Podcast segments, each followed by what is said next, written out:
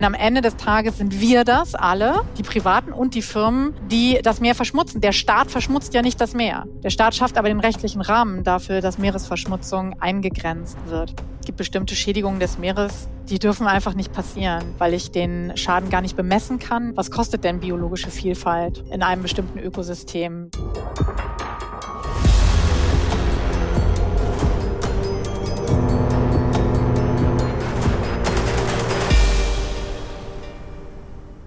Freue mich sehr auf die heutige Folge. Es ist eine Special-Folge, das schon mal vorneweg. Und zwar wollte ich die ganze Zeit schon mal mit einer Seerechtlerin sprechen, weil ich das irgendwie mega spannend finde. Ich finde Jura an sich nicht so spannend, muss ich gestehen, aber beim Seerecht finde ich es sehr spannend und deswegen freut es mich, dass das jetzt heute geklappt hat. Ja, beim Seerecht habe ich auch gerne recht. Deswegen ähm, freue ich mich, mein Wissen wieder zu untermauern und in der nächsten Diskussion mit Wissen zu glänzen. Und äh, wir hoffen natürlich, dass wir euch das auch weitergeben können mit dem, was wir heute lernen, weil wir werden heute definitiv noch was lernen, weil es sind viele Themen, die wir auch nicht alle schon behandelt haben und viele Fragen, die wir natürlich auch mit einfließen lassen, die uns selber täglich wieder begegnen. Und wir sind gespannt auf eure Reaktionen. Deswegen lasst uns gerne mal, kann man mal wieder sagen, mal ein Sternchen da. Äh, nicht nur eins, sondern fünf sind es, glaube ich, bei Spotify und auch gerne nutzt die Kommentarfunktion oder lasst uns auch mal wieder generell eine Bewertung für den Podcast da, denn wenn wir von jedem der ganzen ZuhörerInnen, die wir jetzt haben, mal wieder eine Bewertung bekommen würden, wären wir noch viel sichtbarer und das wäre natürlich mega für unseren Podcast. Also haut in die Tasten und jetzt natürlich Öhrchen frei für eine tolle Folge mit Professor Dr. Nele Matz-Lück. Hallo und herzlich willkommen zu unserem Ocean Crime Podcast. Wir sitzen hier nicht alleine, sondern wir haben heute eine ganz tolle Gästin und das ist die Nele und wir wollen heute über Irrtümer, ja, die das Meer und alles, was da drumrum an, ja, ins Gewicht fällt an Rechten oder auch nicht, heute einmal besprechen. Und du hast uns ganz tolle Fälle mitgebracht. Aber stell dich doch einfach mal vor. Hallo Nele. Ja, hallo, guten Morgen. Ja, mein Name ist Nele Matzlück. Ich bin äh, Professorin vor allem für Seerecht, für internationales Seerecht an der Christian-Albrechts-Universität zu Kiel. Und ich habe ja Fälle mitgebracht oder zumindest so Fragen mitgebracht, wo ich glaube, dass Menschen sich einfach irren darüber, wie der Ozean geregelt ist. Und das ist mein, mein Herzensthema Thema ist, äh, ist das Seerecht und die Frage, wie man die Ozeane da auch besser schützen kann. Ja, wir sind auf jeden Fall sehr gespannt. Falls sich jetzt der eine oder die andere fragt, was es denn in unserem Ocean True Crime Podcast verloren hat. Ähm, natürlich, äh, Verbrechen basieren ja irgendwie, werden ja per gerecht definiert am Ende. Und es ist eigentlich eher so ein Hintergrundwissen-Podcast, damit man vielleicht auch unsere Ocean Crimes so ein bisschen besser nachvollziehen kann, worüber wir da eigentlich sprechen. Also sehr viel Allgemeinbildung wird hier heute mitgegeben, würde ich mal sagen. Ja, und ich glaube, das wird einer der Podcasts, äh, bei denen wir selber ganz viel lernen werden heute. Denn diese Irrtümer, die begleiten uns eigentlich schon seit wir Bracelet gegründet haben und auch in unserem Daily Business. Und ich glaube, einige können wir auch selber noch nicht ganz beantworten. Ich weiß nicht, wie das mit dir ist, aber als ich die mhm. gestern überflogen habe, wollen wir dann einfach gleich mal starten, würde ich sagen, oder? Ja, also Irrtum Nummer eins wäre, der wilde Westen der Meere, die hohe See ist ein rechtsfreier Raum. Was sagst du denn dazu? Ja, das ist ein ganz typischer Irrtum und vor ein paar Jahren bin ich eingeladen worden von einer äh, NGO, die so das den Titel hatten, das schwarze Loch äh, auf dem Ozean und damit irgendwie kenntlich machen wollten, dass es eben gar keine Regelungen gibt, dass also alles eingesaugt wird und dann irgendwie wilder Westen ist. Das stimmt aber nicht. Die Hohe See, also alles das, was wirklich außerhalb von staatlichen Regelungskompetenzen liegt oder außerhalb von staatlichen Ansprüchen über den Raum, ist, ist trotzdem geregelt. Das ist äh, das Meer meistens außerhalb von 200 Seemeilen, also wirklich relativ weit draußen. Naturwissenschaftler sagen dann immer gerne so oh, Blue Ocean oder Open Ocean. Und auch da gibt es Regeln. Aber und deswegen sagen gerade NGOs immer, das ist überhaupt nicht geregelt. Es ist vielleicht nicht gut geregelt. Es ist nicht gut genug geregelt. Aber Wilder Westen ist es nicht. Es gibt Regelungen für die Schifffahrt. Es gibt Regelungen für die Fischerei. Es gibt Regelungen für die Forschung, für das Verlegen von Pipelines, von Kabeln, von künstlichen Inseln. Die Regelungen gibt es. Aber die Frage ist dann immer, wer darf die eigentlich durchsetzen und wer kann die durchsetzen? Und dann sind wir oft bei den Flaggenstaaten, wenn Schiffe sich nicht richtig verhalten, zu viel fischen, Abfälle einleiten, Fischernetze über Bord werfen, um sie zu entsorgen. Dann ist die Frage, wer darf das eigentlich kontrollieren und wer darf das regeln? Und da haben wir dann tatsächlich in der Umsetzung häufig Lücken. Deswegen sind die Ozeane auch auf hoher See stark verschmutzt. Aber Regelungen als solche gibt es an sich. Das heißt, wenn ich das richtig verstehe, kommt dieser Irrtum auf, weil wir einmal ja auch in unseren Gefilden jetzt Flaggenstaaten haben, die ganz woanders angesiedelt sind und wo es ähm, vielleicht auch einfach schwieriger ist, strukturell Regelungen durchzusetzen oder jemanden, der sich eben darum kümmert, was ja sehr viele Länder einfach auch betrifft. Äh, das heißt, auch jedes Land hat seine eigene Regelung, wie damit umgegangen wird, richtig? Ja, ganz genau. Und vor allem ist es eben kein einzelner Staat, der irgendwie über den Raum, über diesen Raum Ansprüche hat. Wenn man, je näher man an die Küste kommt, desto besser oder desto enger ist die nationale Regelung und auf, also das nationale Recht, was anwendbar ist, zum Beispiel Naturschutzgesetze oder nationale Fischereigesetze. Und je weiter man außerhalb äh, ist, desto schwieriger wird die Regelung, weil man dann wirklich nur noch über die Flaggen geht und nicht mehr über etwas, was auf den Raum dort anwendbar ist. Und bei den Flaggen, Flaggen hast du eben ja schon angesprochen, Flaggen, die irgendwo ganz anders, Schiffe, die unter Flaggen registriert sind, die ganz woanders sind, sogenannten Billigflaggen. Das heißt, man kann ein Schiff registrieren in einigen Staaten, ohne jemals da gewesen zu sein. Kann man schon sagen, dass das auch strukturell oder auch bewusst ausgewählt wird von Reedereien, sich mit bestimmten Flaggen einzudecken, nenne ich es jetzt mal, um gewissen rechtlichen Konsequenzen aus dem Weg zu gehen? Ja, um vielleicht um rechtlichen Konsequenzen aus dem Weg zu gehen. Das ist natürlich eine sehr persönliche Motivation. Da können wir in die Köpfe nicht reingucken, aber auf jeden Fall, um Kosten zu sparen. Denn diese fremden Flaggen, die billig, sogenannten Billigflaggen, denen wir eben auch dann oft den Vorwurf machen, dass sie nicht richtig durchsetzen, dass sie nicht richtig kontrollieren, die haben zunächst mal vor allem häufig ein Arbeitsrecht, was sehr viel ja ähm, sehr viel weicher ist als äh, zum Beispiel deutsches Arbeitsrecht. Das heißt, es gibt keine Mindestlöhne, es gibt vielleicht keine Mindesturlaubszeiten. Das heißt, als Räder, wenn ich eine Flagge wähle, wo ich die Leute, die auf See dann auf meinem Schiff arbeiten, nicht so gut bezahlen muss, äh, nicht so viel Urlaub geben muss, dann spare ich einfach sehr viel Kosten. Das heißt, die erste Motivation wird meistens das Arbeitsrecht sein. Äh, ist auch nicht gut für die, die dann oft an, äh, an Bord da beschäftigt sind. Und in der zweiten Konsequenz sicherlich auch die Erwartung, dass vielleicht auch bei Umweltvorschriften nicht so eng kontrolliert wird. Man kann ein Schiff jedenfalls registrieren, ohne dass das Schiff jemals in einem Hafen des Flaggenstaates war. Das geht.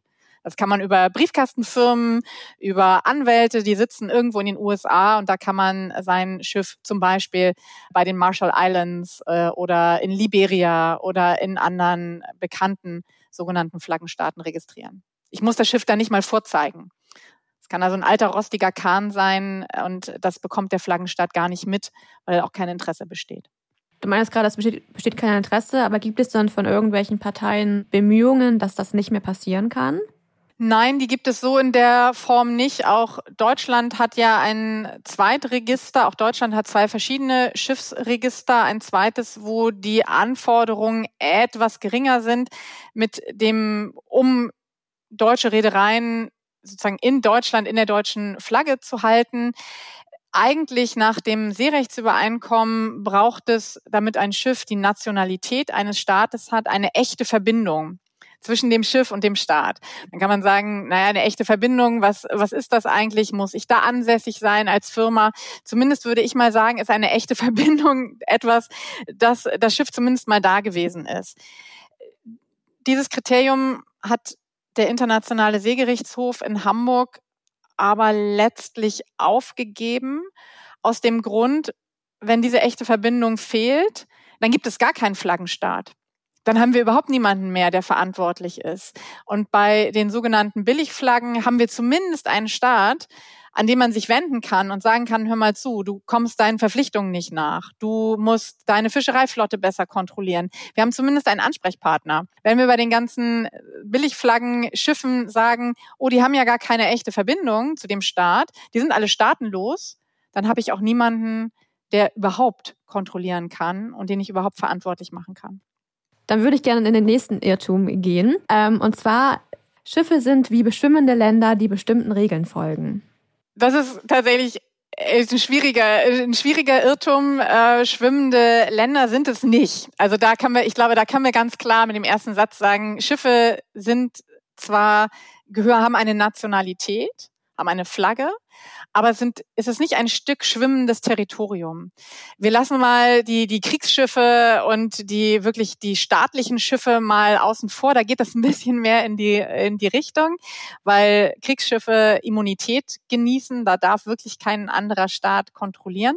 Aber bei so einem ganz normalen Schiff, was die deutsche Flagge fährt oder die Flagge von Malta, von Panama, der USA, was auch immer, die sind nicht nur diesem Recht unterworfen. Also ein Schiff bewegt sich und wenn ich in einen anderen Hafen fahre. Wir nehmen mal ein Schiff, auch ein konkreter Fall. Vor mehreren Jahren in Kiel kam ein Schiff unter der Flagge Panamas, ein Kreuzfahrtschiff hier nach Kiel, hat hier angelegt und an Bord befand sich jemand, der mit Haftbefehl in Deutschland gesucht wurde. Und der war offensichtlich der Meinung, er ist ja in Panama. Und äh, in Panama kann ihm nichts passieren, er ist ja gar nicht in Deutschland. Aber das Schiff unter der Flagge von Panama lag ja nun im Kieler Hafen. Das heißt, also näher dran sozusagen ging es eigentlich nicht. Der, der Hafen ist, unterliegt der vollen Souveränität Deutschlands. Und die Behörden hatten sich eine Passagierliste vorlegen lassen und sind dann natürlich an Bord gekommen und haben die Person verhaftet. Das heißt, in dem Moment, wo sich ein Schiff, egal unter welcher Flagge, wirklich in die Hoheit eines anderen Staates begibt, gilt auch da äh, das Recht des Staates. Nicht das Arbeitsrecht. Also die Arbeiter an Bord, die werden weiter nach panamesischem Recht bezahlt und behandelt. Aber das Schiff darf nicht einfach Abfälle entsorgen, weil es vielleicht in Panama erlaubt wäre, fiktives Beispiel. Es darf nicht schwere Kriegswaffen an Bord haben, weil das vielleicht im Heimatstaat der Flagge erlaubt ist, sondern es begibt sich ja in den Hoheitsbereich eines anderen Staates. Und da darf man auch kontrollieren. Wo fängt dieser Hoheitsbereich? Also kannst du den nochmal genauer eingrenzen? Also ab wann ist man da drin und ähm, wo können die Leute, die sich auf dem Schiff befinden oder auch die Reederei, also natürlich liegt das in deren Aufgabe, sich auch damit auseinanderzusetzen, aber wo lesen die das denn nach, was die für Regelungen in einzelnen Ländern haben? Weil ich kann mir vorstellen, wenn man jetzt durch alle Länder fährt und man bewegt sich über den ganzen Kontinent und über die ganze Welt, ähm, dass es ja auch ähm, Regelungen gibt, die man vielleicht nicht weiß, eventuell.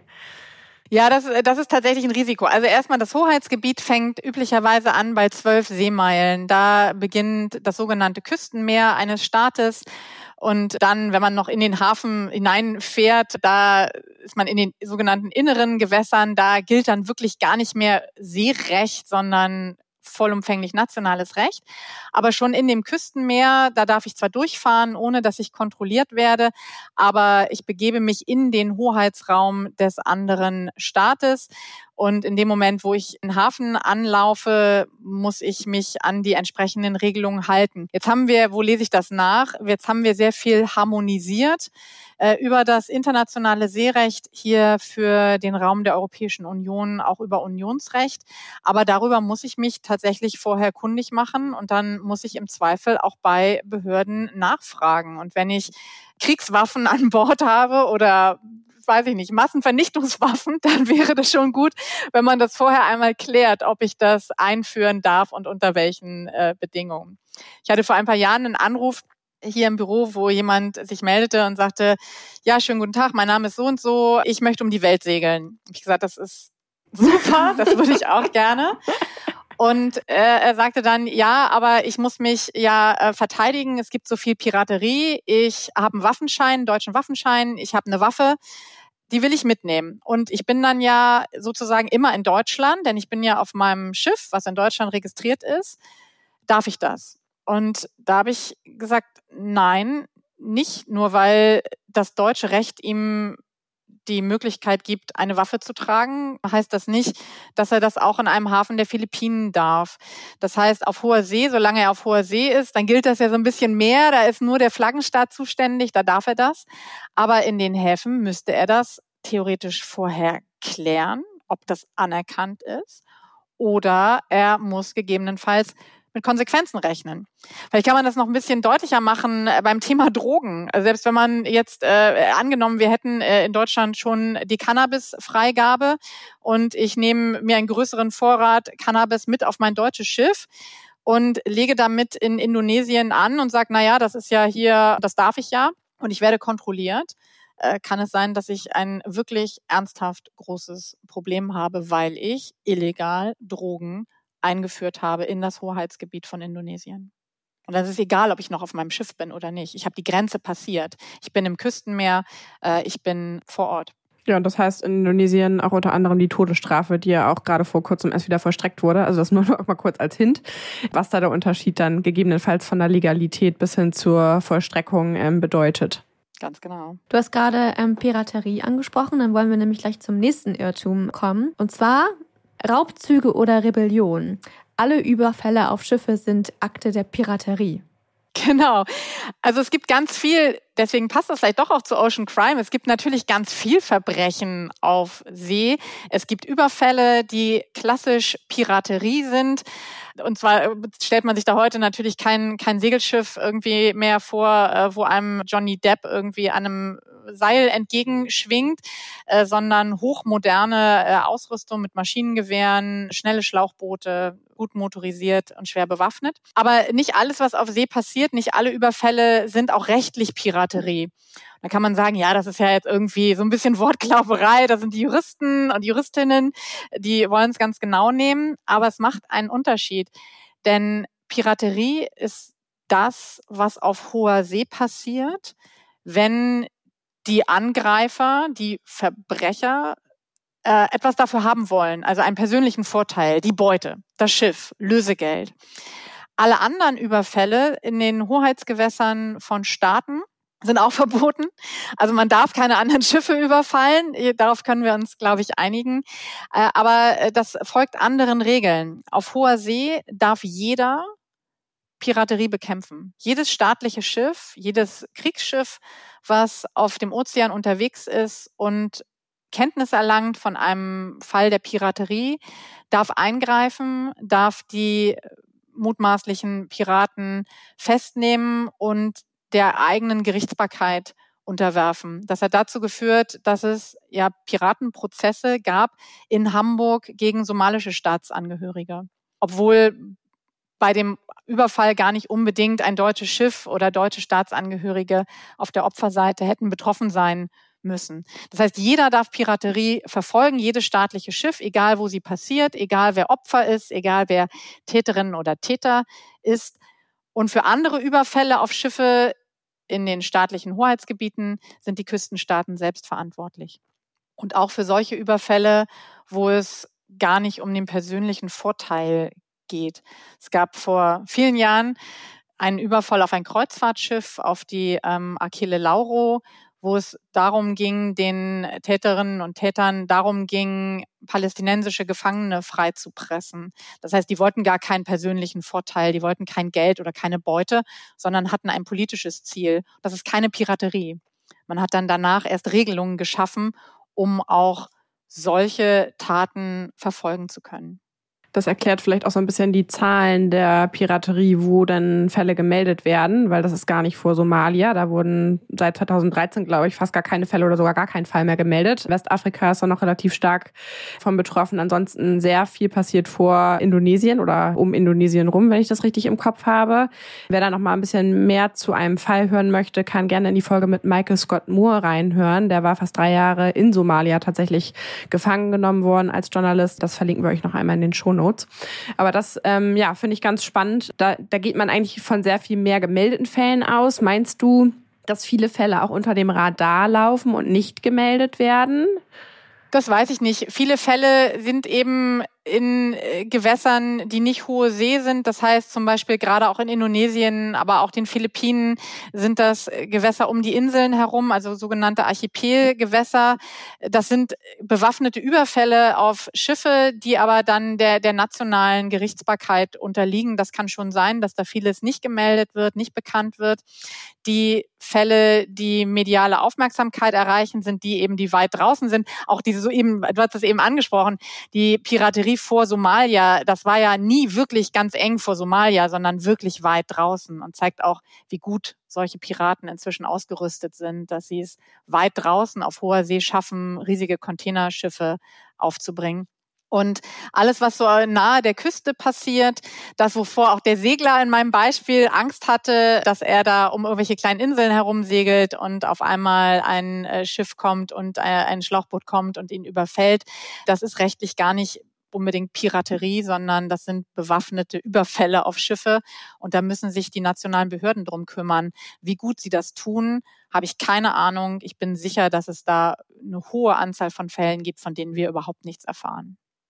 Abschließend dazu nochmal ganz kurz. Ich hatte lange recherchiert zu einem Pirateriefall, weil ich gerne einen in den Podcast haben wollte und habe mich auch in Foren begeben, wo Seglerinnen, also es geht jetzt ja natürlich in den privaten Bereich, häufig ist es ja auch kommerziell, dass da keiner auch drüber reden möchte. Das fand ich ganz interessant. Also es ist zumindest unter privaten Seglerinnen total verpönt, unter Reedereien natürlich auch. Also beziehungsweise da sorgt man dann gegebenenfalls mit einer Versicherung oder auch mit einer Eskorte halt vor mittlerweile.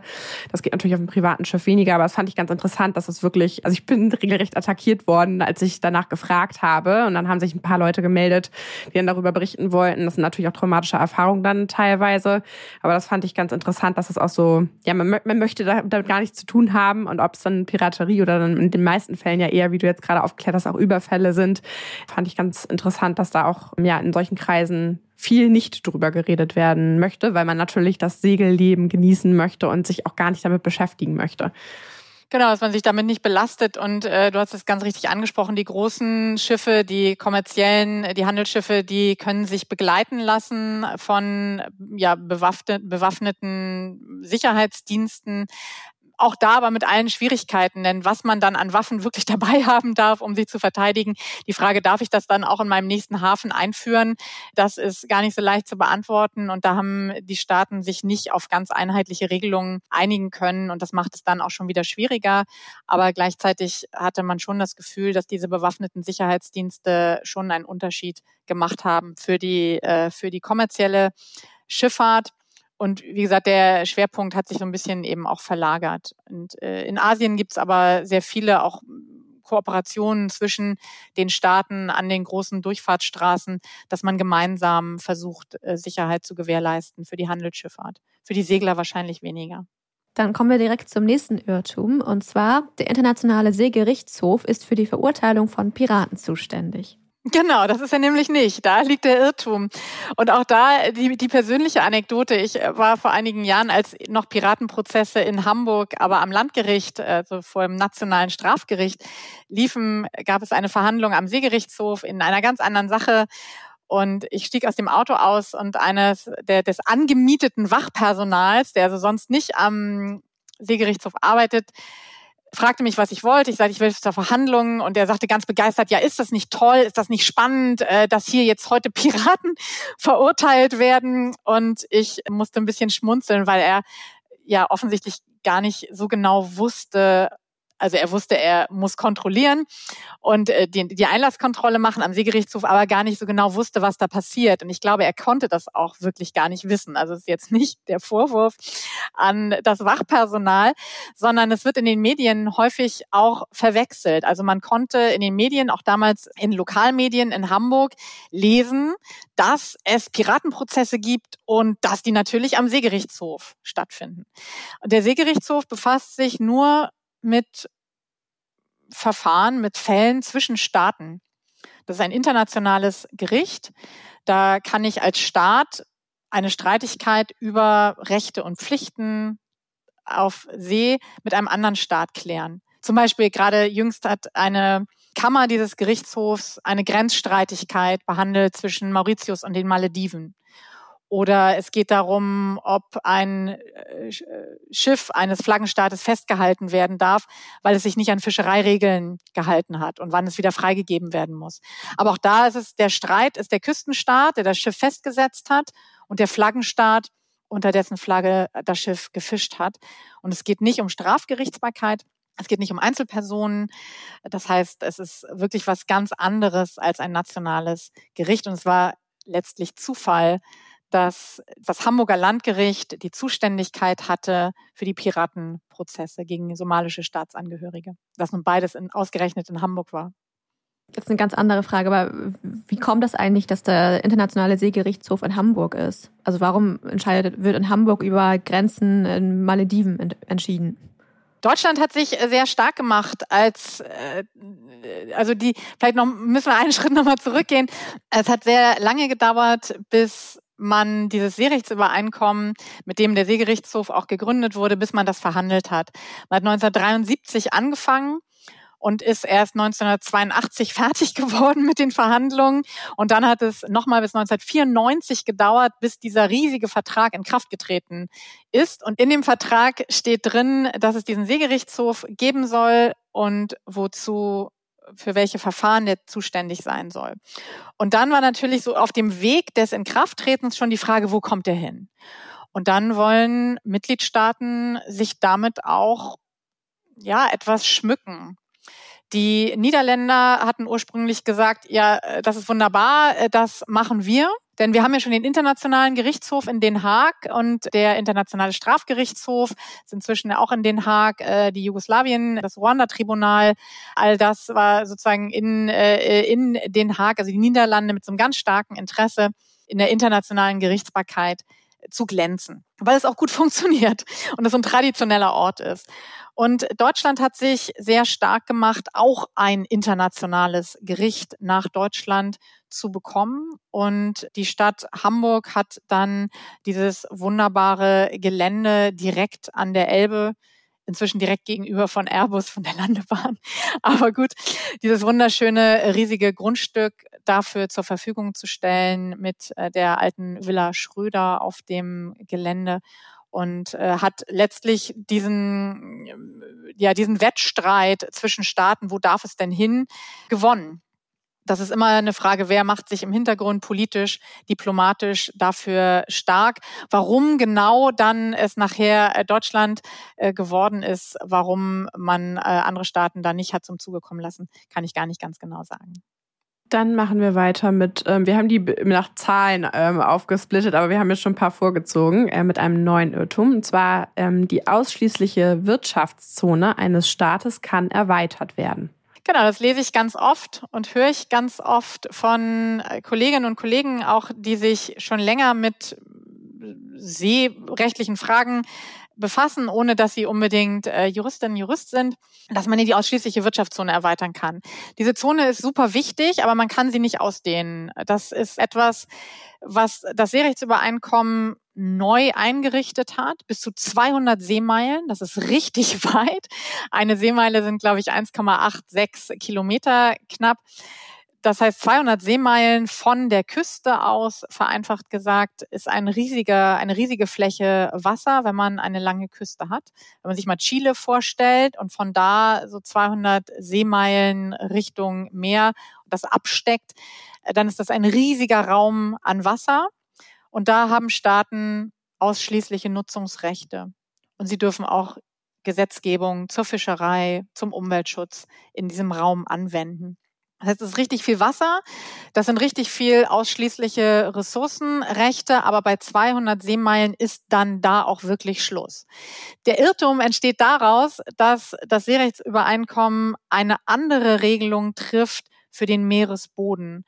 Und da zeigt sich so ein bisschen, wie, wie künstlich diese rechtliche Regelung ist. Wenn man sich den Ozean anguckt, dann würde man ja weil man sich das Ökosystem anguckt, nicht unterscheiden zwischen dem Wasser und dem Boden.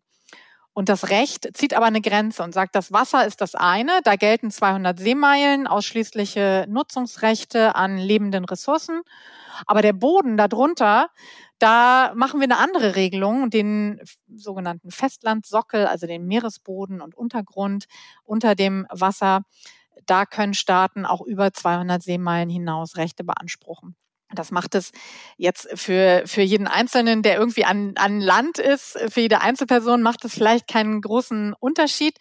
Aber für Firmen, die fischen, für Öl, Gas, Sand, für nicht lebende Ressourcen macht es schon einen Unterschied, wie weit ich Lizenzen bekommen kann im Meer. Aber wie gesagt, diese, diese Wasserzone kann man nicht ausweiten. Was weißt du denn über Tiefseebergbau? Es hat wahrscheinlich auch was damit zu tun, dann, dass die den, den Festlandsockel, dass das die Grenzen da verschwimmen. Genau, der Festlandsockel kann weiter sein als 200 Seemeilen und der, der Tiefseeboden, wo man wirklich Tiefseebergbau im, im rechtlichen Sinne betreiben darf, wenn es irgendwann die Regelungen dafür gibt, der fängt erst dahinter an. Auch hier ist wir hatten ja ganz am Anfang schon gesagt, ah, staatsfreier Raum, rechtsfreier Raum. Das hat alles, kommt immer wieder auf diese Frage zurück. Denn der Festlandsockel auch wenn er über 200 Seemeilen hinausgeht. An, an dem Festlandsockel haben die Küstenstaaten ausschließliche Nutzungsrechte. Der Tiefseeboden, der erst dahinter anfängt, wo man Tiefseebergbau betreiben könnte, dafür haben alle Staaten die rechtliche Möglichkeit, eine Lizenz zu bekommen bei der Internationalen Meeresbodenbehörde auf Jamaika. Das heißt, auch da haben wir eine andere, ein anderes Regelungs- und Nutzungsregime. Ich darf nämlich nicht einfach mit, äh, mit einem Schiff, mit einem hochtechnisierten Gerät da rausgehen und anfangen, Manganknollen zu ernten, sondern ich muss ein Gebiet beantragen, eine Lizenz für das Gebiet. Im Moment äh, nur die Exploration. Das heißt, ich darf gucken, was gibt es da eigentlich für Ressourcen? Lohnt sich das wirtschaftlich? Beim kommerziellen Abbau sind wir noch gar nicht für die Tiefsee. Aber es hängt alles davon ab, wer hat Rechte wo. Und die Staaten können mit dem Festlandsockel tatsächlich sehr weit in den Ozean hinein ausschließliche Nutzungsrechte für nicht lebende Ressourcen beanspruchen. Und wenn da auch schon Manganknollen liegen auf dem Festlandsockel, dann dürfen die jetzt auch schon abgebaut werden von Staaten erstmal Gott sei Dank, dass wir noch nicht so weit sind und Tiefseebergbau betreiben. Wir haben da nämlich auch schon mal eine Folge zu gemacht. Klare Empfehlung, da mal reinzuhören, weil das sehr spannend ist und da gerade ja auch sehr viel passiert und verhandelt wird. Ja, also Tests werden ja gerade schon gemacht. Ich habe mir gerade nochmal angeguckt, wo die CCZ-Zone, äh, Clarion Clipperton Zone ähm, ist, wo die äh, Tests ja schon gemacht werden, auch schon seit 2011 teilweise, wie jetzt herausgekommen ist. Äh, es ist ja dann relativ einfach. Man würde jetzt erstmal meinen, dass es über 200 Meilen entfernt ist vom Land, wo die Tests gemacht werden. Aber das reicht dann anscheinend schon, sich einen kleinen Start, so wie wir in der Folge, die wir dann aufgenommen haben, dazu gelernt haben, zu nehmen. Und die 200 Meilen Zone geht dann von dieser kleinen kleinen Insel mit 500 Bewohnern aus und nicht vom Kontinent daneben dann sozusagen, richtig? Ja, aber die Clarion Clipperton Zone ist ja eine echte, echte Tiefseebergbauzone. Also da sind wir ganz weit weg von 200 Seemeilenzonen. Da hat kein Staat sozusagen als, als Küstenstaat ausschließliche Nutzungsrechte, sondern das sind Explorationslizenzen, die von der Meeresbodenbehörde dort vergeben worden sind. Das ist wirklich die, die Vorbereitung von, von klassischem Tiefseebergbau für kleine Inseln und die 200 Seemeilen drumherum würde genau das gelten, was du gerade gesagt hast. Da hätten Staaten ähm, ausschließliche Nutzungsrechte, weil sie Rechte am Land haben. Die Rechte am Wasser, am Meer folgen im Moment immer noch den Rechten am Land. Das heißt, da hätte ich ausschließliche Nutzungsrechte. Aber Clarion Clipperton Zone, Deutschland hat da ja auch äh, Bereiche und auch ein, eine Lizenz im Indischen Ozean wo äh, entsprechende Bergbautests durchgeführt werden dürfen. Das ist wirklich äh, klassisch von der Meeresbodenbehörde in Jamaika vergebene Lizenzen. Du hast jetzt gerade da von Nutzungsrechten gesprochen. Ähm, ich komme jetzt aus dem Bereich der Fotografie und ich habe Artbuying gemacht. Nutzungsrechte kann man übertragen, beziehungsweise auch äh, für gewisse Zeiten verkaufen. Also man sagt dann, man kann, keine Ahnung, für zehn Jahre ein Recht rausgeben für gewisses Gebiet. Das funktioniert dann da auch, ja? Also jedes Land könnte dann theoretisch seine eigene Zone an andere Länder verkaufen. Genau, in dem Moment, wo ich selber ausschließliche Hoheitsrechte habe an meinem Festlandsockel, an meiner ausschließlichen Wirtschaftszone, kann ich Rechte vergeben, Lizenzen vergeben. Das wird auch gemacht. Es sind ja jetzt nicht nur deutsche Schiffe, die in der deutschen ausschließlichen Wirtschaftszone fischen oder auch nicht nur deutsche Unternehmen. Jetzt haben wir nicht so wahnsinnig viel Öl- und Gasexploration oder äh, Beförderung, aber das sind nicht die nicht staatliche Unternehmen, sondern das sind private und das können auch private aus anderen äh, Ländern Ländern sein. Da werden Lizenzen vergeben für einen bestimmten Zeitraum mit entsprechenden Verträgen, wie Ressourcen genutzt werden dürfen und welche Abgaben. Also der Staat macht das ja nicht umsonst. Der verschenkt ja nicht Ressourcen, sondern bekommt dafür entsprechende Gebühren. Werbung. Also, ich freue mich richtig doll, das jetzt hier bewerben zu dürfen. Das hat nämlich wirklich mein Leben verändert. Und das ist nicht übertrieben, aber die Periodenunterwäsche von Uja hat wirklich mein Leben verändert. Ja, es kann, glaube ich, jede menstruierende Person nachvollziehen, dass man einfach keine Wegwerfprodukte mehr braucht. Man äh, muss sich keine Gedanken mehr machen den ganzen Tag über, sondern trägt es am Korpus, wie ich so gerne sage. Und äh, was ich richtig geil finde, ist, dass es jetzt auch hochgeschnittene Version gibt, weil das mag ich irgendwie lieber und auch mit ganz viel Varianten, also auch mit Spitze unter anderem. Und so sieht man auch immer sehr gut gekleidet aus unten drunter und fühlt sich deswegen auch, finde ich, nach außen sehr viel besser. Ja, also der Wohlfühlfaktor ist für mich auch ein Riesenpunkt. Ich finde es auch cool, die haben eine so eine Periodenpanty mit so einer Einschiebaussparung, keine Ahnung, wie ich es anders nennen soll, aber ein Fach. Ein Fach. Und da kann man ein Wärmepad reinstecken. Und das ist gerade für Personen, die echt extreme Schmerzen haben, äh, wenn sie ihre Periode haben, eine richtige Erleichterung. Ich finde, mehr Vorteil kann man eigentlich fast gar nicht mehr haben. Also ihr seht gut aus, ihr fühlt euch gut und sicher vor allen Dingen und ihr schont die Umwelt definitiv und es wäre auch noch ein gutes Geschenk unter anderem. Also und ihr könnt sparen dieses Mal. Also ich weiß nicht, was noch dagegen sprechen sollte, das mal auszuprobieren, falls ihr es noch nicht habt. Ja, und zwar mit dem Code OCEAN, groß geschrieben, bekommt ihr 10% Rabatt auf eine Bestellung ab 25 Euro und wenn ihr drei Ujas kauft, dann gibt es Free Shipping on top. Den Link dazu findet ihr in den Shownotes und ich kann es euch wirklich so empfehlen. Was ich noch einmal erwähnen möchte, ich habe nämlich auch die beiden Gründerinnen kennengelernt von Uja, Christine und Kati. Und das sind beides so tolle Persönlichkeiten, die wirklich ganz viel Tolles mit Uja umsetzen, auch darüber hinaus über die Perino-Unterwäsche, was Female Empowerment angeht. Also ja, ich kann da nur 100% hinterstehen, hinter diesem Produkt und hinter der Marke. Also, happy shopping! Werbung Ende. Dann kommen wir jetzt zum nächsten Irrtum. Und zwar, das internationale Recht verbietet die Meeresverschmutzung. Genau, das ist eigentlich ein, ein trauriger Irrtum, weil wir uns natürlich hoffentlich einig sind, dass die Meere dringend geschützt werden müssen vor weiterer Verschmutzung.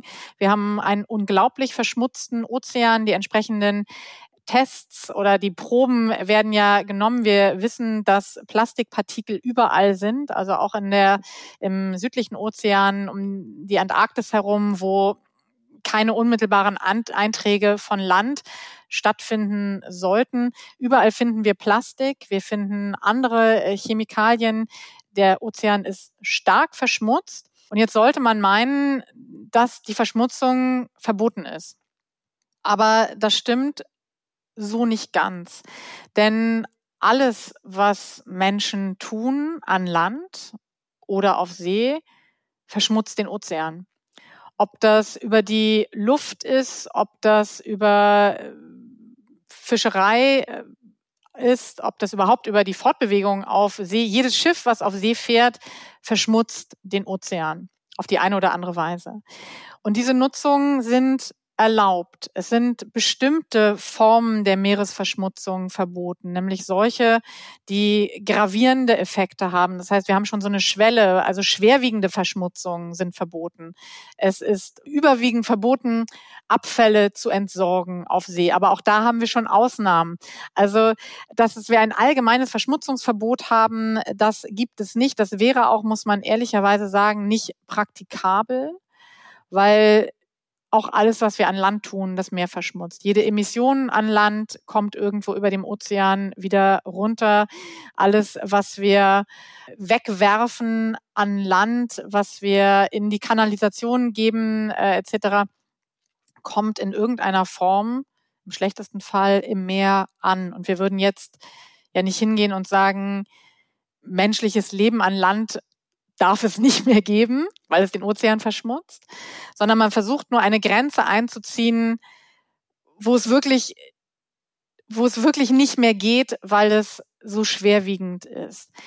Problematisch ist das trotzdem, weil sich der Ozean ja sozusagen aus allen Tätigkeiten kumulativ verschmutzt. Also auch die normalen Einträge, die Kunststoffeinträge von Land, die man jetzt ja mit einem neuen Vertrag versucht, besser in den Griff zu bekommen.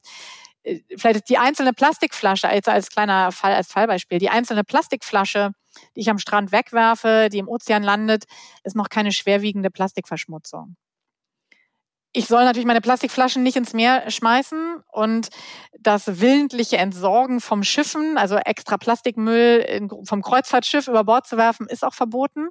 Aber die einzelne Flasche ist ja noch nicht das Problem. Das Problem ist, wenn jeder von uns eine Flasche ins Meer schmeißt, dann haben wir vielleicht irgendwo einen riesigen, so einen riesigen schwimmenden Müllteppich.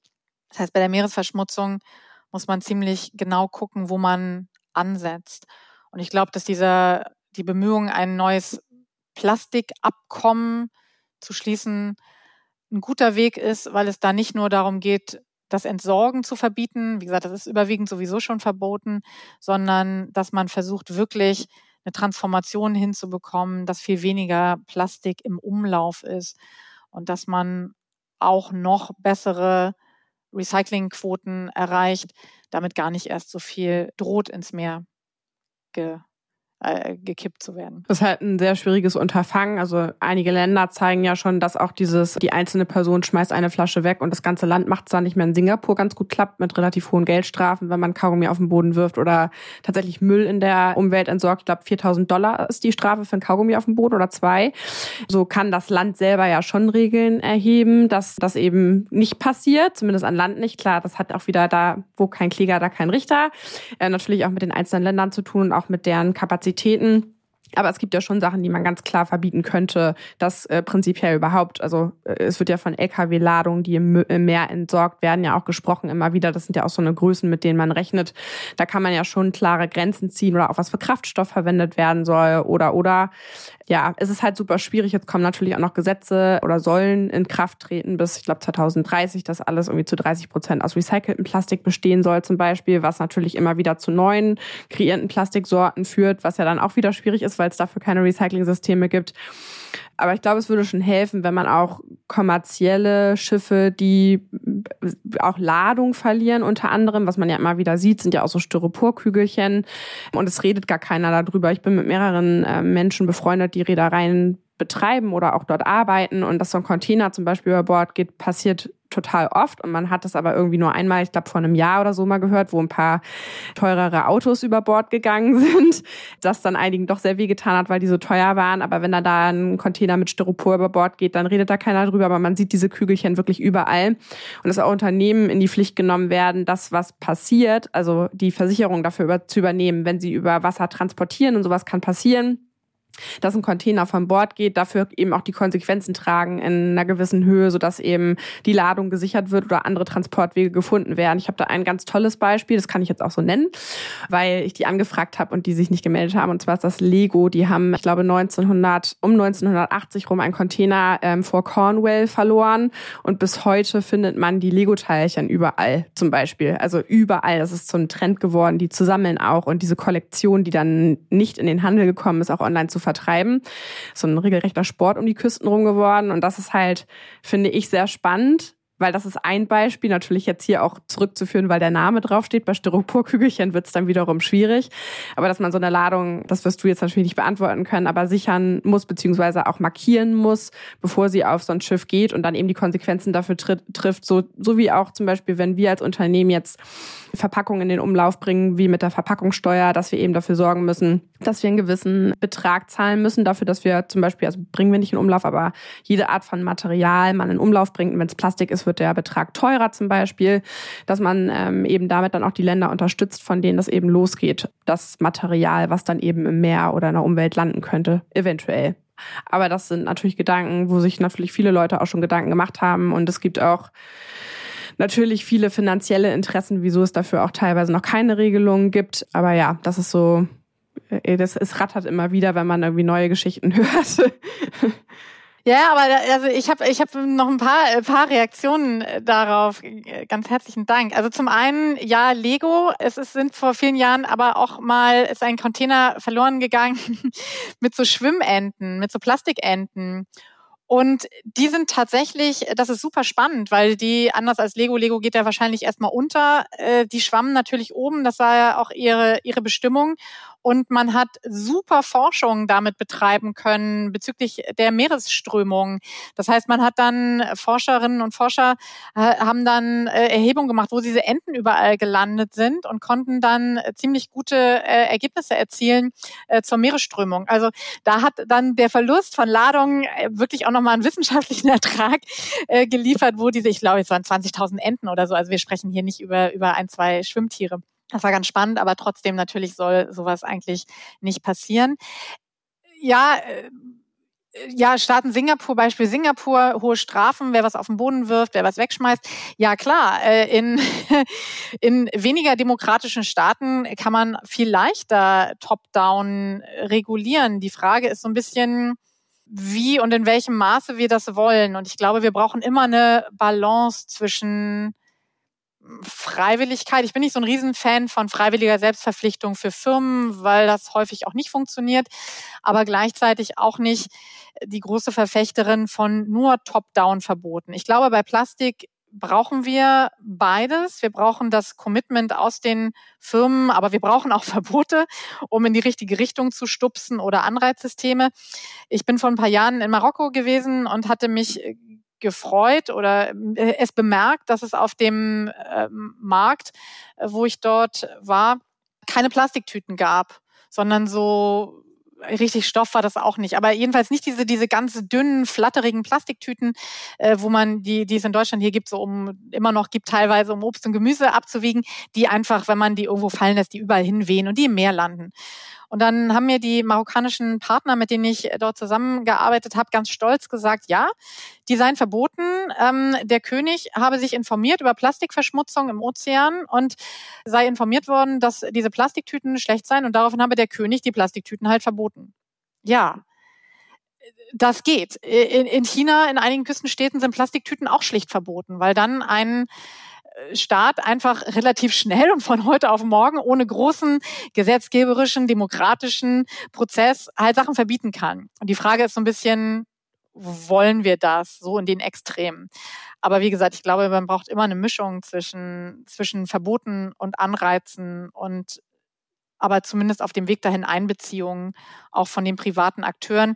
Denn am Ende des Tages sind wir das alle, die Privaten und die Firmen, die das Meer verschmutzen. Der Staat verschmutzt ja nicht das Meer. Der Staat schafft aber den rechtlichen Rahmen dafür, dass Meeresverschmutzung eingegrenzt wird.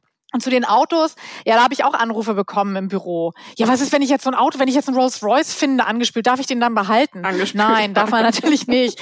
Also es ist ja immer noch, es gibt ja immer noch Leute, äh, die diese Ladung die verloren haben. Die sind nicht nur, weil sie angespült werden, dann, gerade wenn man von diesem Vorkommnis weiß, nicht herrenlos. Bei den Lego-Steinchen jetzt wird das anders sein. Da hat wirklich mit dem Verlust des Containers sicherlich Lego auch irgendwann gesagt, er ist halt weg. Ich gebe mein Eigentum auf. Und wenn ich jetzt einen Legostein finde, dann darf ich den einstecken, wenn ich einen Rolls Royce am Strand finde. Nicht. Versicherungen für Öl gibt es sowas zum Beispiel. Für Ölschäden müssen alle, äh, die Öl transportieren auf Schiffen, in einen Versicherungs-, in einen, sich selber versichern und auch in einen Fonds einzahlen, damit man Schäden daraus äh, ersetzen kann. Das reicht aber auch nicht immer und viele Schäden gerade wenn Ladung verloren wird oder wenn Öl verloren wird, sind einfach auch nicht reparabel.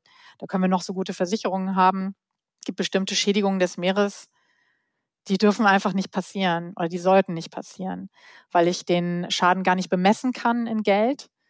Was kostet denn biologische Vielfalt? In einem bestimmten Ökosystem. Da kann ich, Ökonomen können das, ich weiß, die können dann rechnen und haben Formeln und können einem sagen, wie viel Dollar ein Hai wert ist. Aber in Wirklichkeit kann ich diesen Schaden nicht in Geld bemessen. Und vor allem, wenn ich das Geld zahle, ist der Schaden auch trotzdem immer noch da. Ich kann den gar nicht unbedingt äh, wieder gut machen. Und von daher müssten wir, glaube ich, an der Stelle über auch noch bessere Regulierung und Umsetzung vor allem von Regulierungen darauf einwirken, dass viele Meeresverschmutzung eben gar nicht erst passiert. Wir können jetzt natürlich auch nicht in alle Themen eintauchen und zu allem Bezug nehmen. Dafür würden wir die Folge sprengen. Aber generell mit dem Öl zum Beispiel, also wie du gerade schon sagst, ja, es gibt Leute, die das mittlerweile umrechnen können. Das hat ja auch was damit zu tun, wie der Meeresraum auch genutzt wird generell. Aber es ist ja auch keine Lösung zu sagen, man kann das nicht umrechnen. Man müsste es ja trotzdem irgendwie monetarisieren, um zu sagen, man schützt das Areal oder stellt es so weit, wie es eben möglich ist, wieder her. Und dann ist eventuell die Firma, die dafür zuständig ist, dass da ein Unglück passiert ist, auch dafür zuständig, dass gewisse Organisationen unterstützt werden, die eben für den Erhalt ähm, zuständig sind oder eben auch dann Naturschutzgebiete da erteilt werden, damit sich die Gebiete wieder erholen können. Dann kommen wir zu einem Irrtum, und zwar, dass ähm, der Staat dafür verantwortlich verantwortlich ist für die Entsorgung von verlorenen Fischereiequipment. Ja, das wäre glaube ich, ganz schön, wenn der Staat dafür wirklich primär verantwortlich wäre. Die Verantwortung schiebt er aber ein bisschen von sich. Ich habe mich nochmal sehr eingelesen, auch was im Moment passiert mit verlorenem oder über Bord geworfenen, entsorgten Fischereiequipment und bin etwas überrascht, dass es doch sehr auf die Privaten abgewälzt wird. Also zum einen sind natürlich, also darf man Fischereigerät nicht über Bord entsorgen. Punkt. Das ist die einfach die Verantwortlichkeit des individuellen Fischereischiffs. Aber was mache ich, wenn ich kaputtes Gerät habe? Was mache ich, wenn ich passiven, passiven Beifang sozusagen habe von ähm, anderen äh, Fischereigeräten?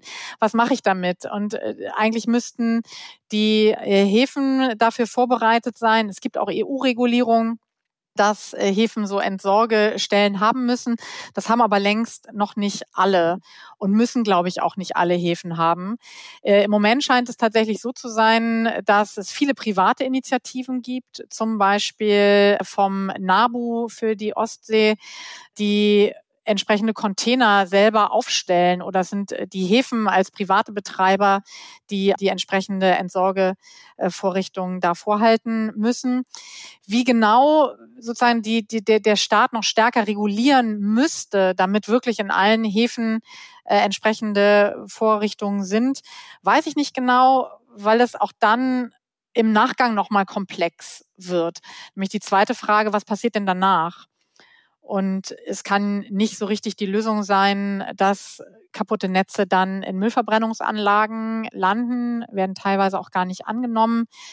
Äh, eigentlich müsste man eine höhere Recyclingquote haben. Und das sind alles Themen, äh, das ist schon eine staatliche Aufgabe, damit zu regulieren und zu versuchen, die Situation zu verbessern. Aber im Moment äh, läuft da viel über private Akteure und auch viel über NGOs. Ja, das ist ja, also begegnet uns ja auch in unserem Daily Business. Also geborgen werden ja durch das Ghost Diving Team, die an uns ja angedockt sind sozusagen, ähm, weltweit die Netze. Und das ist immer wieder eine Diskussion, wie werden die transportiert, wo dürfen die zwischengelagert werden. Und nahezu jedes Team, die bergen wirklich von Südkorea über Griechenland, Italien, den Libanon, ähm, hier auch Nord- und Ostsee, in Scheveningen oder auch hier in der Ostsee ähm, in Deutschland. Und es ist immer wieder eine Diskussion mit den Häfen, weil die Taucher sind, muss man sich so vorstellen, die leben in dem Land, die gehen jedes Wochenende ehrenamtlich bergen, wir finanzieren die Bergung. Die holen die Netze raus und dann liegen die ja erstmal da und dann haben die nach dem Wochenende wieder ihren normalen Arbeitsalltag. Und man muss es immer mit dem Hafen abklären, wo dann die Netze zwischengelagert werden dürfen, wie lange die dazwischen gelagert werden dürfen. Und es ist wirklich in nicht mal ansatzweise allen Häfen irgendwie auch eine private Initiative, wo Container stehen. Es gibt einige. Ich kenne, glaube ich, jetzt mittlerweile alle Häfen in Europa, weil wir da immer langfahren, auch gucken, gibt es da Netze, mit den Leuten auch Kontakt aufnehmen und mit denen sprechen. Und es ist meistens dann ein Sammelcontainer, der irgendwo auch relativ schlecht zu finden ist in so einem Hafen, wo auch nicht jeder von Bescheid weiß.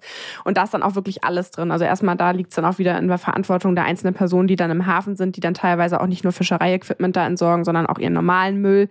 Und dann geht's halt, wie du schon gesagt hast, meistens in die Verbrennung, weil da ja auch alles dran ist, verschiedene Plastiksorten, Blei und das kann niemals wieder jemand auseinandertüdeln. Also es sind alles Knoten von diversen Materialien, Schwimmern, die alle zusammengefummelt sind und wir machen uns halt manchmal die Arbeit, wenn das halt möglich ist, die Teile rauszuschneiden bei diesen wirklich stark verschmutzten und vertüttelten Netzen, äh, die wir nehmen können. Die HDPE-Netze, die in guter Verfassung sind, die nehmen wir sowieso, aber wir organisieren das dann. Wir zahlen für den Zoll, wir kümmern uns um die Border Rules, um die, um die Papiere. Wir sitzen sogar im DIN-Norm-Ausschuss der EU mit Border Rules halt zu besprechen, weil die in jedem Land anders sind und was es halt super kompliziert macht, ist auch der Transport an Land, weil die jedes Jahr neu festgelegt werden, die Regeln. Das heißt, was letztes Jahr funktioniert hat, kann sein, dass es dieses Jahr gar nicht möglich ist, die Netze wieder an Land zu transportieren. Und teilweise dürfen die Netze im Meer hängen, dürfen aber nicht aus dem Wasser geholt werden und an Land irgendwo liegen, weil dadurch Regen auf die Netze kommen könnte. Es könnte ins Grundwasser sickern, was sich auf den Netzen befindet. Also es ist ganz irre, was da alles passiert. Und leider, also ich spreche jetzt von Europa, ne? Also das ist ja schon das organisiertere Hafengebiet. Die sehen meistens auch sehr ordentlich aus, die Häfen. Aber trotzdem, ja, ist es nicht, also nicht mal annähernd geregelt, ähm, was damit dann letztendlich passiert. Und äh, wir super viele private Initiativen, NGOs kümmern sich darum, dass die Netze rausgeholt werden. Aber danach will halt keiner für die Entsorgung zahlen. Das ist halt immer das Problem, beziehungsweise sich darum kümmern, was dann damit passiert. Dann würde ich einmal mit dem nächsten Irrtum weitermachen. Und zwar ist das ein Irrtum, was natürlich, es ist klar, dass es falsch ist, weil wenn man in den Supermarkt geht, dann weiß man, dass es falsch ist. Aber das ist ein Irrtum oder ein Satz, den wir oft zu hören bekommen, vor allem eben von Fischereien. Und zwar, es gibt mittlerweile so viele Fangverbote, dass die Fischerei fast gar nichts mehr fischen darf. es gibt viele Fangverbote. Es gibt viele Regelungen für die Fischerei und ich kann mir gut vorstellen, dass die Wahrnehmung bei Fischereibetrieben genau so ist. Wir dürfen eigentlich gar nichts mehr. Tatsächlich gibt es gerade auch für den europäischen Raum bleiben die Quoten jedes Jahr über dem, was Wissenschaftlerinnen und Wissenschaftler empfehlen. Also wenn man wissenschaftlichen Input in die Fischereiindustrie in Europa, jetzt reden wir nur über Europa, ernst nimmt, dürfte noch viel weniger gefischt werden. Da müssten die Quoten deutlich runter. Das heißt, es ist schon ein politischer, der politische Wille, mehr zu fischen als fischen zu lassen, als wissenschaftlich ratsam. Das kann man ganz klar sehen an den Empfehlungen und an dem, was die Landwirtschaftsminister der EU im Ergebnis dann, äh, oder Fischereiminister, wenn es sowas gibt, entscheiden.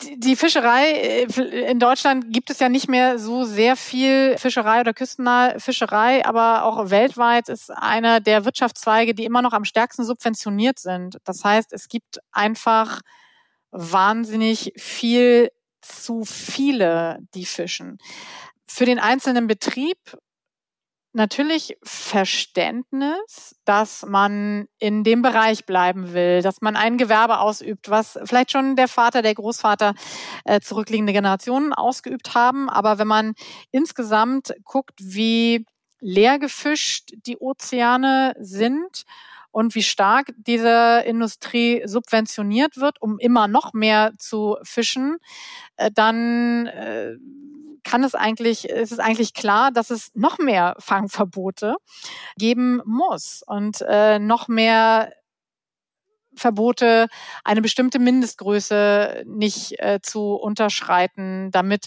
entsprechende Reproduktionsquoten aufrechterhalten werden. Regelungen, wie mit Beifang äh, umzugehen ist, Verbote, äh, auch weitere Verbote äh, von Schleppnetz und von so Bottom Trawling und Fischerei, die wirklich auch Umwelt äh, Ökosysteme zerstören.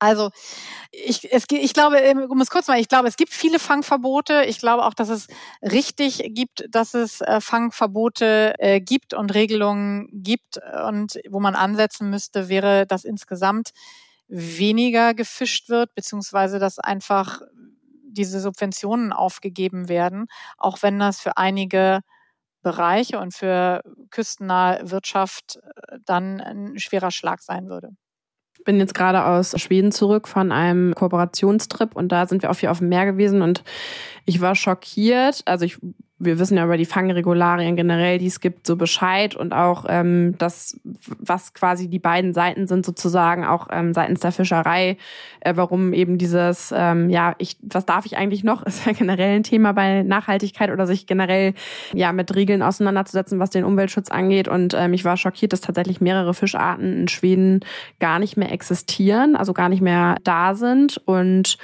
dass die Fischer unter anderem Robben schießen. Also das ist nochmal ein ganz anderes Thema, aber das fand ich so spannend, dass, ähm, und die dürfen das auch, die dürfen da Robben schießen, weil die Angst haben, dass die an die Netze gehen, mit denen sie noch fischen dürfen. Also so urgent ist es anscheinend schon, weil also ich habe gesehen, wie schwierig das ist, die Robben zu finden ähm, dort vor Ort und wie wenig die sich auch zeigen, weil die das schon kennen, dass die gejagt werden, dass man als Fischer so viel Zeit draußen verbringt, um einzelne Robben zu schießen, damit der Fischfang irgendwie nicht davon betroffen wird.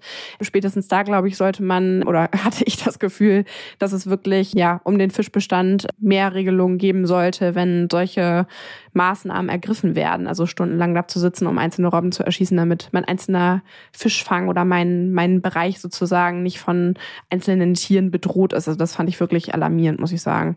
Ja, absolut. Und den einzelnen, sozusagen den einzelnen Fischer oder die einzelne Fischerin kann ich, kann ich insofern auch verstehen Ideen. Also, dass man sozusagen, wenn es an die eigene Existenz geht, dass man dieses Gefühl hat, ich darf eigentlich gar nichts mehr und das bisschen, was ich darf, das muss ich jetzt äh, hart, äh hart umkämpfen und äh, da lohnt sich auch die Zeit, wie gesagt, einzelne Robben äh, äh, zu schießen aus Angst, dass sie meinen wirtschaftlichen Ertrag, der vielleicht sowieso schon knapp ist, mindern. Also da tatsächlich Verständnis für die einzelne Person, aber wenig Verständnis für die, für die Förderung der Industrie in gerade in entwickelten Ländern. Wir müssen, glaube ich, auch nochmal unterscheiden, dass wir hier einen hochregulierten Bereich haben in einem Wirtschaftsraum, wo wir als Bevölkerung auf den Konsum von Fisch nicht angewiesen sind. Und das ist in an, einigen anderen Ländern natürlich komplett anders.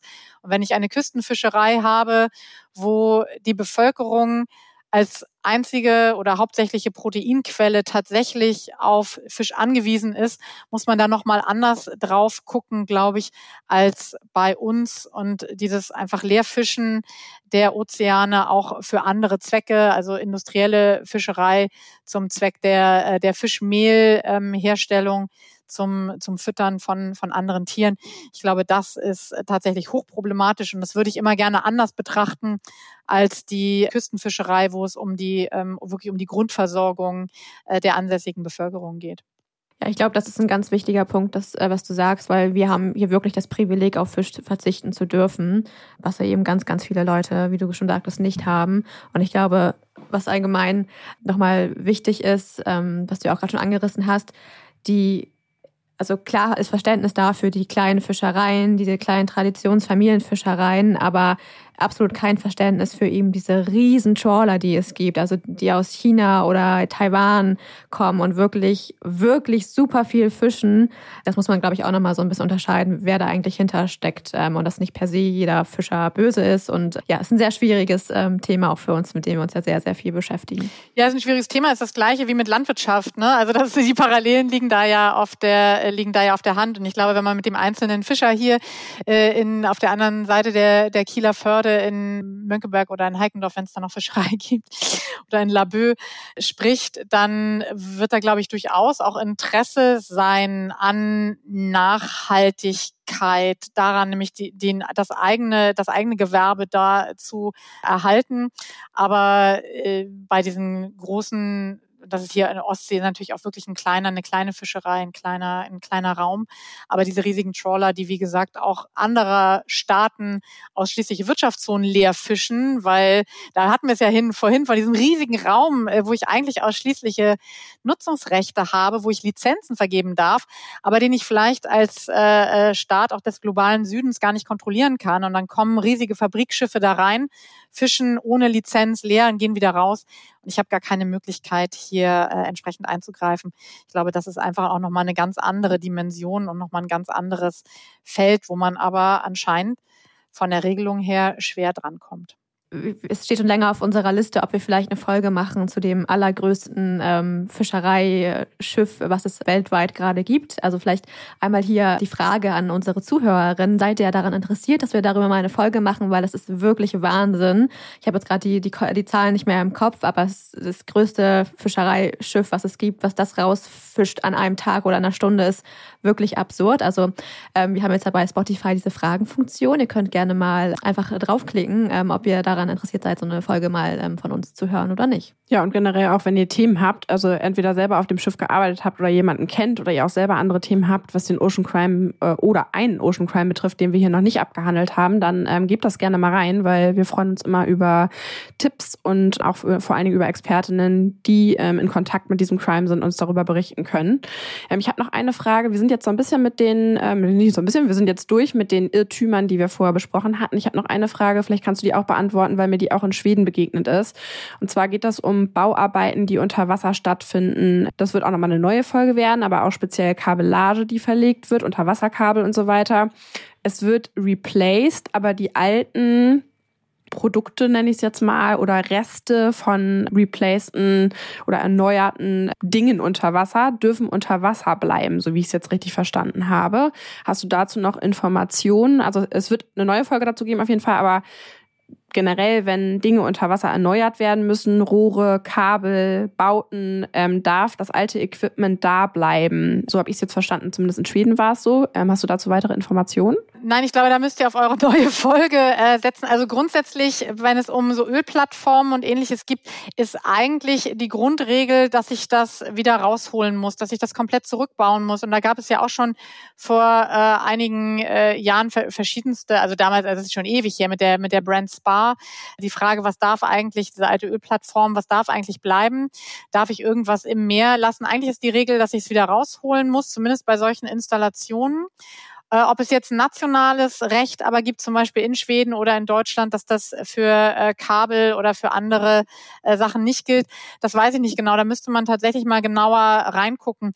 Bei diesen Plattformen war damals immer das Problem, dass diese eigentlichen Grundbauten, und das wird, wird uns in riesigem Maßstab noch beschäftigen für die ganzen Unterbauten von Windkraftanlagen, die auch eine bestimmte Lebensdauer haben. Und dann die Frage ist, muss ich diese Sockel und diese Verankerungen eigentlich dann wirklich wieder rausholen? Im Moment wäre, glaube ich, die Regelung ja.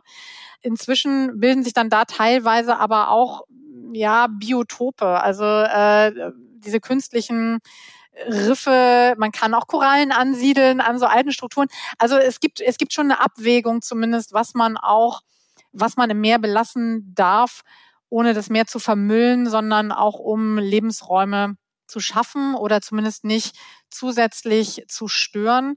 Und äh, vielleicht ist es am Ende des Tages auch eine Frage der Verhältnismäßigkeit. Was muss ich denn leisten und was würde ich denn zerstören, um bestimmte Dinge aus dem Meer wieder herauszuholen? Wäre es nicht für alle Beteiligten, das Wirtschaftsunternehmen, aber auch das Meer besser, wenn ich solche Strukturen im Meer belasse? Aber im Einzelnen müsste man da mal in EU-Regulierung und in nationales Recht reingucken. Ja, das stimmt schon. Da würde ja auch wieder Unterwasserlärm äh, ein Thema sein. Und ob da jetzt ein Betonblock von einem Windkraftwerk noch ist oder nicht, ist, glaube ich, egal. Ich, also Öl hast du jetzt gerade schon angesprochen, bei diesen Kabeln, wo spezielle Substanzen drin sind. Ähm, das war jetzt ein Thema bei mir, was mir jetzt aufgestoßen ist. Aber dann gibt es da unterschiedliche Regelungen auch von den Ländern. Da bin ich mal gespannt, was da noch alles so rauskommt, weil das ist auf jeden Fall auch nicht alles so richtig offiziell gewesen, so wie ich es gehört habe. Deswegen ähm, freut euch da auf eine neue Folge. Die kommt auf jeden Fall. Ja, dann kommen wir jetzt hier zum Ende der Folge. Schon mal vielen, vielen herzlichen Dank. Wir haben ja am Ende immer ein Call to Action, ähm, was hier natürlich schwer ist, weil wir jetzt so viel irgendwie, es war so ein Rundumblick. Auf jeden Fall sehr spannend, mal von einer Seerechtlerin ähm, das alles zu hören. Dann nur die Frage, weil du gesagt hast, dich rufen öfter Leute an. Inwiefern kann man dich denn anrufen, wenn man irgendwelche Fragen hat? Und vielleicht auch, weil du ja auch Professorin bist. Wir haben viele junge Zuhörerinnen. Was müssten die studieren, damit sie bei dir in eine Vorlesung kommen? Vielleicht machen wir den Call to Action diesmal ähm, in die Richtung, wie, wie kannst du uns helfen? Call to Action. Genau, der, der Call to Action äh, an jeden Einzelnen wäre tatsächlich, informiert euch, macht euch schlau und es gibt gute Formate. Äh, die Böll Stiftung hat vor einigen Jahren den Meeresatlas rausgegeben. Äh, den kann man immer noch runterladen. Der hat nicht an Aktualität verloren. Das wäre, wenn ihr euch für das Thema interessiert, ein unbedingter, also so ein Ansatz, wo man sich über ganz viele Meeresthemen schlau machen kann.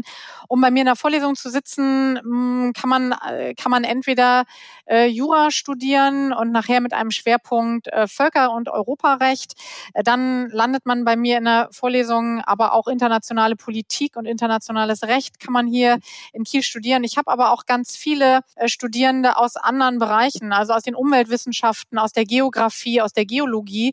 Auch die sind alle in der Seerechtsvorlesung und in der Umweltrechtsvorlesung auf Englisch super gern gesehen und tragen äh, aktiv bei und nehmen, glaube ich, ganz viel mit in die verschiedenen Bereiche. Und ansonsten gibt es viele gute Formate, auch am Seegerichtshof in Hamburg eine Sommerakademie zum Seerecht, wo man sich bewerben kann, wo man in einem internationalen Umfeld äh, ganz viel äh, lernen kann und das in seine Bereiche oder am besten irgendwann in die Verwaltung verschiedenster Staaten mit hineinnimmt, um da wirklich dann in der Umsetzung auch einen Unterschied zu machen. Und dich anrufen, das äh, möchtest du lieber nicht, dann können wir es auch rausschneiden, falls das irgendwie, aber das, weil du es mehrmals genannt ja, hast, fand das, ganz das schaffe ich nicht. Wenn jetzt wirklich hier äh, ständig das Telefon klingelt, äh, das schaffe ich nicht. Aber wenn man eine wirklich ganz dringende Frage hat, die man gar nicht anders beantworten kann, kann man mir eine E-Mail schreiben, darf aber nicht böse sein, äh, wenn ich äh, antworte. Ich habe keine Zeit, das im Einzelnen zu beantworten. Ich glaube, wir können auch äh, generell sagen, wenn ihr darauf wartet, ob ein Rolls-Royce angespült wird, wird er nicht. ähm, das können wir euch so schon beantworten. Dann braucht man dich dann nicht behelligen. genau. Und ansonsten Chat-GPT fragen vielleicht, ob das möglich ist. Genau. Ja, das super. Stimmt, ja. Ich glaube, das waren aber trotzdem schon relativ viele Punkte, weil das viele Leute, die uns zuhören, wollen ja auch in äh, Berufe gehen, wo sie Dinge verändern können. Und das ist dein Beruf definitiv. Und ähm, auch genau Bescheid wissen, was man darf. Und da wird es auch in den nächsten Jahren einfach noch sehr viel Entwicklung geben. Und muss es ja auch. Und deswegen ist es, glaube ich, auch ein sehr spannender Beruf oder in die Richtung generell zu gehen, ja, um einfach alle Bewegungen, die es in den nächsten Jahren gibt. Äh, ich glaube, das ist ein sehr zukunftsträchtiger Job, ja, mitzuerleben und vor allen Dingen auch positiv daran mitzuwirken. Also vielen lieben Dank für deine ganzen, ja, Einwürfe heute und ähm, vor allen Dingen den rechtlichen Hintergrund ein bisschen mehr Licht ins Dunkel zu bringen. Und vielen Dank für deine Zeit. Ja, vielen Dank, hat Spaß gemacht. Dankeschön. Tschüss. Tschüss.